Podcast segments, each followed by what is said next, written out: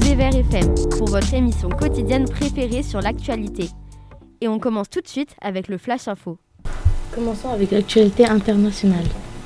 Les pays vulnérables au changement climatique se rebellent à la COP26. L'argent finance surtout la baisse des émissions de gaz à effet de serre des pays riches ou émergents. Poursuivons avec l'actualité de la France. C'est le soulagement pour les tours opérateurs et les touristes français. Depuis hier, ils peuvent se rendre aux États-Unis. Continuons avec Jules qui a réuni 157 rappeurs pour un trip album qui contient 30 chansons. Il a été publié le 5 novembre 2021. Il y a eu 19 128 ventes en streaming. Ensuite, pour le football. Le sélectionneur argentin Lionel Scaloni a confirmé la participation de son capitaine Léo Messi pour le choc des éliminatoires de la Coupe du Monde contre le Brésil. Pour finir, Thomas Pesquet, après six mois en orbite, son arrivée sur Terre a été annoncée hier pour ce matin. Il va bien. Merci de nous avoir écoutés. On se retrouve demain pour un nouveau Flash Info.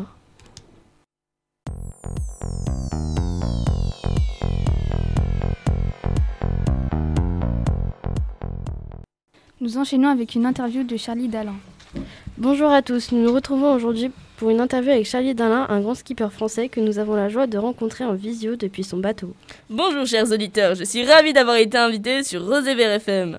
Alors Charlie, est-ce que nous avons Vous avez toujours vécu au bord de la mer, c'est bien cela? Vous avez donc le pied marin? Eh oui, j'ai grandi au Havre, j'ai toujours apprécié la mer.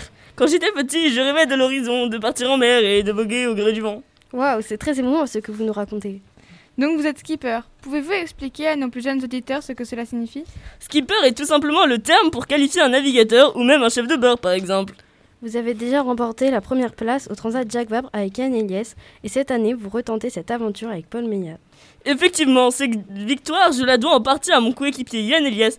Mais cette année, avec Paul Meillat, je retrouve, je trouve que c'est une épreuve qui me permet de me reconnecter avec ma passion de toujours, mon Ah bah essentiel. alors Excusez-moi. Pas de problème, c'est dur la vie de marin. D'ailleurs, pourriez-vous nous décrire une journée en bateau? Euh, je ne dors pas une nuit entière, mais de petites siestes de 2 à 3 heures, plusieurs fois par jour. D'où l'avantage d'être en duo.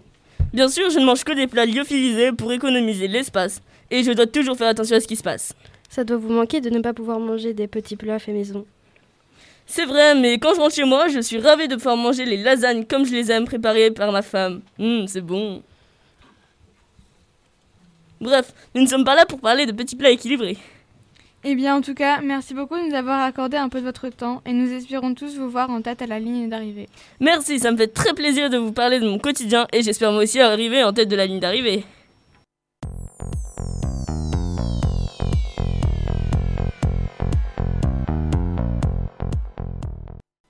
Et maintenant, laissons place à une magnifique chronique sur les cadeaux de Noël.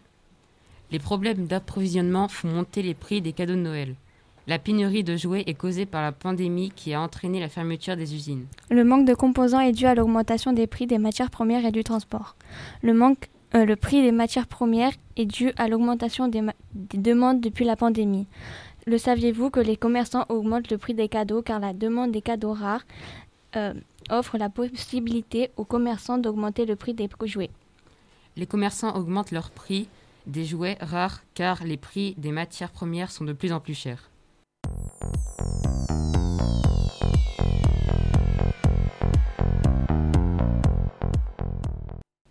Continuons avec le débat. On se retrouve aujourd'hui pour un nouveau débat avec Jocelyne Blin, députée, Éric Dupont, maire d'Orléans et Elisabeth Ducœur, maire adjointe de Paris.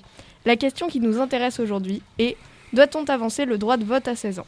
Je vais laisser la parole à Jocelyne Blin afin qu'elle puisse nous faire part de son avis. Alors euh, moi je suis pas du tout d'accord.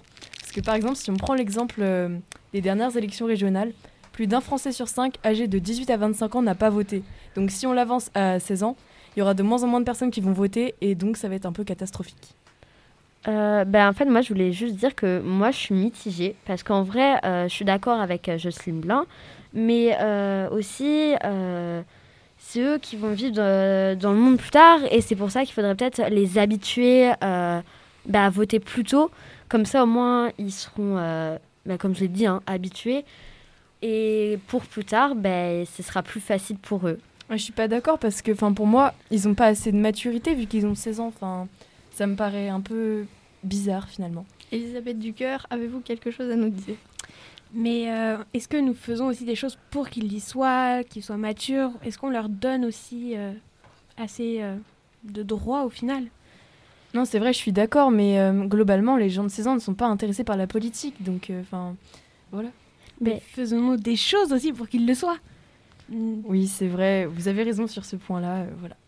Mais comme après, moi je disais, je suis mitigée. Et en plus, euh, ils sont peut-être pas forcément intéressés par la politique, mais euh, ils sont plus impliqués euh, dans l'écologie et euh, dans les personnes, au final, qui votent en général.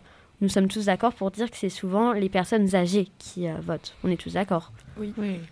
Donc c'est pour ça que moi, enfin, je comprends pas pourquoi il y aurait plus de personnes âgées qui voteraient que de jeunes, parce qu'au final, les personnes âgées, c'est vraiment, enfin, c'est, vulgaire ce que je vais dire, mais ils vont un jour nous quitter, et ce qui a fait, enfin, nous quitter plus vite, peut-être. Après, je ne sais pas, hein, mais ils vont plus sûrement nous quitter plus vite que des jeunes qui pourront, euh, ben, euh, qui seront plus habitués, quoi. Oui, je suis d'accord, mais euh, avancer le droit de vote à 16 ans, c'est quand même avancer la majorité à 16 ans, et les allocations et tout qui étaient euh, bah, jusqu'à 18 ans, elles sont diminuées, et ça pose problème pour plein de gens. Euh, non, il n'y aurait pas les allocations, tout ça resterait jusqu'à 18 ans. Simplement la majorité pour voter. Ah, d'accord, ok, d'accord. Je remercie nos trois invités de nous avoir rejoints sur ce plateau. On se retrouve demain à 16h. Nous recevrons un invité spécial. Retrouvez-nous sur rosévert.fr pour plus d'informations. Merci à tous et bonne soirée.